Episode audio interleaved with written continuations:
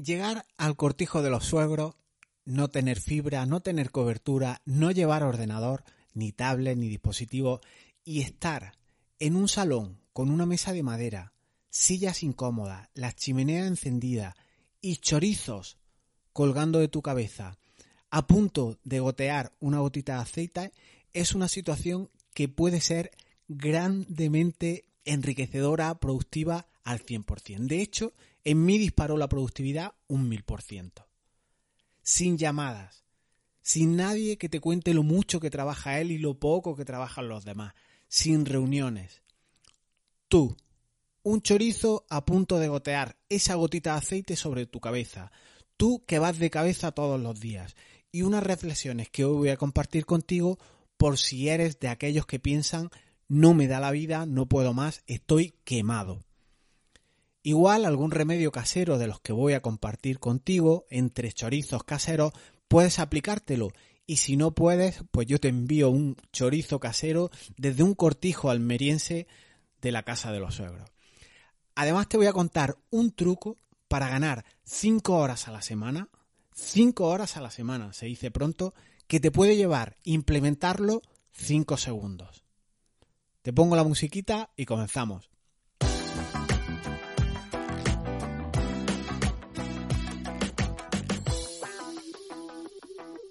Te decía en la intro que mi productividad en el cortijo almeriense se dispara un mil por cien. Allí en la España profunda, sin tecnología, rodeada de chorizos, de morcilla y de otras partes del marrano que se seca, provoca concentración, provoca foco, te da un sentido y un cierto afinar en lo que estás haciendo. Hay tres causas que yo quiero compartir contigo para que veas que las cosas o que, o que determine o detestes cuando las cosas no funcionan, cuando empiezas a sentirte desbordado y te diré también algunos remedios que yo aplico para ese no puedo más o esto es demasiado, estoy auténticamente desbordado. Primera causa, tu trabajo igual no está bien dimensionado o igual entra mucho más trabajo del que sale.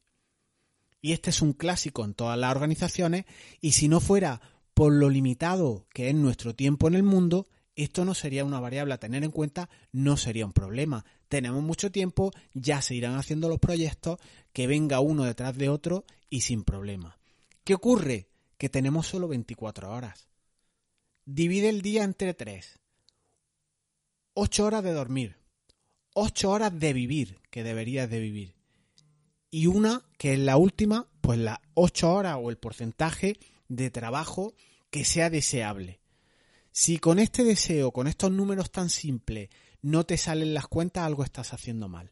Si normalmente o de manera habitual trabajas más de 8 horas al día, 10, 12, 14, que conozco casos como estos, igual hay falta de efectividad, igual hay falta de inteligencia, igual hay falta de foco en aplicar aquellas cosas eh, que son realmente interesantes. El trabajo es una parte más de la vida, pero hay muchas más cosas que no debes de perder.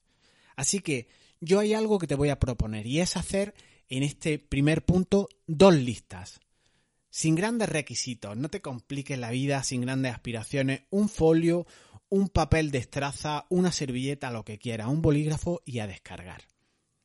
La primera lista, una relación de los proyectos evidentes que tú lleves.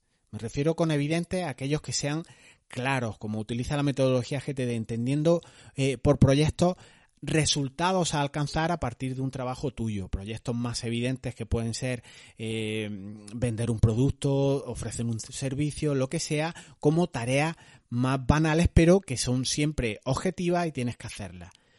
Cuando determinas cuántos proyectos tenemos por hacer, las personas se sorprenden al hacer esto. Muchos de estos serán proyectos objetivos, serán evidentes, serán proyectos de cosas por hacer. Bien, esta es la primera lista. En la segunda lista que yo te propongo, apunta a esas tareas, esos roles que tú tienes en tu organización, en tu empresa, en tu trabajo como autónomo, en donde estés, en los que gestionas equipo, en los que atiendes a personas de tu empresa o público en general. Estos serán trabajos ya no tan evidentes, no de conseguir un resultado, no de vender un producto, no de dar un servicio determinado. Aquí puede haber un inventario muy extenso de cosas por hacer. Entonces, no hay nada peor a nivel de productividad, a nivel de efectividad personal, que una gran parte de tu jornada la pases atendiendo a terceras personas, ya sean de dentro de tu organización o de fuera, clientes. Porque aquellos proyectos de la lista 1 siempre crecen sin parar y se quedan estancados y no salen. Son normalmente esos proyectos de la lista 1 los que más impacto tienen, los que más dinero reportan a, tu negocio y son los que se quedan normalmente eh, parados, procrastinados, como quieras, pero sin hacer, sin facturar, sin que te los quites de tu cabeza. Así que inventariar estas dos listas te puede hacer coger perspectiva, te puede ayudar un montón, así que te propongo echar un paso atrás, dedícate un fin de semana a descargar todo esto en papel que puede ayudarte muchísimo. El foco es necesario. Y con esta primera causa y esta primera remedio, un remedio un poco casero que te propongo, te doy una moraleja. Tú no puedes levantar solo 10.000 kilos, pero sí puedes hacerlo poco a poco o con ayuda. Así que determina cuánto peso tienes que levantar, que son esos proyectos que aludíamos, plásmalo por escrito, por escrito, coméntalo con tu jefe, coméntalo contigo mismo y empieza a ordenar, a delimitar, a delegar, a tener claro qué vas a hacer, qué vas a empujar y sobre todo aquellas cosas de alto impacto. Segundo punto, tu forma de trabajar no es eficiente y estás haciendo cosas incorrectas. ¿Estás haciendo en tu empresa justo aquello para lo que se te contrató? De, eso, de esas listas que hemos comentado, de esos proyectos evidentes o de aquellas tareas no tan evidentes como puede ser atender al público, ¿son demandas de tu empresa para que tú hagas estas cosas? Porque muchas veces acabamos en una especie de deriva, en una especie de, de, de desenfoque haciendo aquello que más nos gusta. Pero incluso aquello que no nos gusta, pero no nos complica la vida y nos quedamos ahí un poco calentitos, nos quedamos ahí a vivir con esas tareas cómodas o incómodas, pero que no te dan mucho ruido.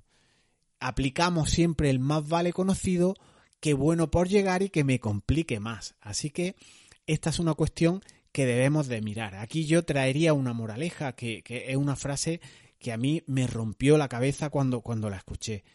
Ineficacia en no saber bien qué quieres, pero matarte para conseguirlo. Y además, como tus jefes no tengan claro de manera evidente qué es lo que quieren, todo esto va drenando a las capas más bajas de tu empresa, igual ha llegado a ti y no tienen muy claro el rumbo, la eficiencia, qué es lo correcto que tienes que hacer. Así que hay que echar un vistazo a nuestra forma de trabajar, determinar si lo que hacemos es lo correcto o no lo es, y una vez claro, a partir de ahí, a partir de tener muy claro qué es lo que tenemos que hacer, qué es lo que requiere la empresa de mí, qué es lo que estoy haciendo e igual no debería porque estoy en esta zona calentita, ahora ya sí podemos ver si estamos trabajando de forma efectiva o podríamos mejorar determinadas competencias, determinadas áreas nuestras. Y es un clásico al que yo aludo siempre el manejo de la información en estos temas de la efectividad. Ayer un compañero me decía, he comprado un disco duro más grande de no sé cuántas teras y voy a refundir mis pequeños discos duros que tengo tres en el grande. Y yo le preguntaba, ¿en serio es necesario que hagas eso? Y, él volvía a la carga. Oye, me salta un aviso de si combino archivos y carpetas existentes. ¿Lo hago, le doy a combinar o no combino? Y, le volví a preguntar, oye Ángel, ¿en serio es necesario que hagas eso? Y volví al ataque. Es que yo de la nube no me fío, ¿sabes? Así que prefiero tenerlo aquí todo en un disco duro grande. Y esto es una cosa a reflexionar. Muchas veces perdemos tiempo, horas, miramos a la pantalla cómo se están, cómo se están copiando miles y miles de megas, de, teras, de ficheros, de PDFs, como yo digo siempre, eh, en tus discos duros, que luego no vas a consultarlo en la vida. Hay que ir dejando esa diógenes digital que tenemos, esa miediti que no, que no te aporta nada. Al final, casi todos los proyectos que van surgiendo son nuevos.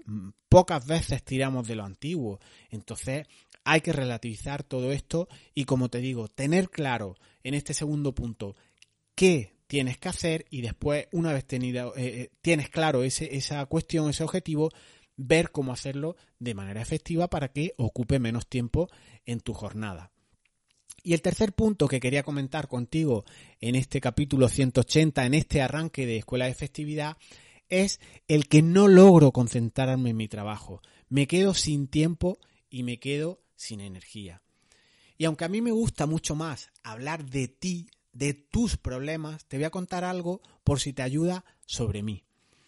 Yo nada más comenzar mi jornada a las 8 de la mañana, tengo personas en mi despacho. De hecho, antes de las 8 que yo llego, ya tengo personas en las que empezamos a tratar cuestiones que ahora no vienen al caso.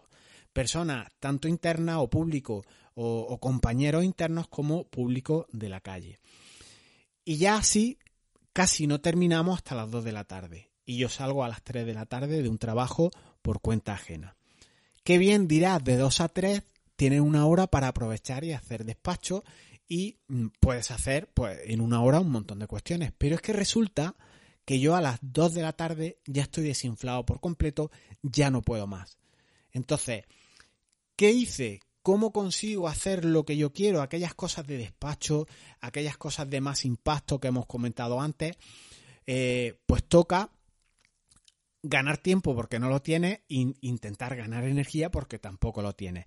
¿Cómo hacemos o cómo conseguimos esas dos variables que yo te digo, tiempo y energía? Pues obviamente adelantándote al quedarte sin energía y al quedarte sin tiempo. ¿Cómo lo hago? Pues poniéndome a trabajar a las 5 o a las 6 de la mañana y así hasta las 8 pues tienes dos horas para trabajar. Lo que tienes que determinar es si tienes claro que quieres empujar en determinadas actuaciones, en determinados proyectos, en hacer y hacer, o prefieres estar más en esa zona calentita que hablábamos antes tenemos que tener claro que el día son tres partes, tres grandes bloques. Uno dormir, segundo vivir y tercero trabajar. Ocho horas de trabajo. Esto debe de quedarte un poco como referente. Y si te quedas sin tiempo, si te quedas sin energía, deberás de hacer aquello que más impacto tenga en tu organización, en tu empresa, en tus recursos, en aquello que tú quieras priorizar. Ahora, fíjate, con todo esto del teletrabajo, con el COVID, con el chirovirus, han aparecido aplicaciones como Team, ha resurgido un montón cuestiones de trabajo en equipo, reuniones en Zoom, reuniones en Skype. De hecho, hay una cuestión que hoy quería compartir contigo y que es y que te da o que te aporta una hora adicional y yo lo he hecho aprovechando toda esta eh, vorágine de información de teletrabajo, de Teams, de reuniones en equipo y tal. Yo, eh, para ganar una hora, he hecho algo que leí por ahí de alguien y es colgar un folio conciso, un folio cutre, escrito a lápiz, para que tenga más, realidad, para que parezca que, sea, que está recién puesto y recién colgado en la, en la puerta, y que ponga escrito de 8 a 9 en videoconferencia. No pasar, se está grabando la sesión. Y la gente cuando se acerca a la puerta y ve ese letrero, de hecho los oyes que caminan más despacio. Entonces, es una buena idea colgar un cartel de este tipo aprovechando que todo esto está funcionando. Tendrá sus días contados, pero ganar de 8 a 9 una horita porque ponga un letrero que está en videoconferencia, esto es impagable, porque de lunes a viernes una hora son 5. Así que en 5 segundos que tardas en hacer el folio a lápiz, como te digo, importantísimo que sea cutre, lo cuelgas en tu puerta y pones de 8 a 9 videoconferencia grabando como tú quieras. Términos que aludan a que alguien no puede entrar.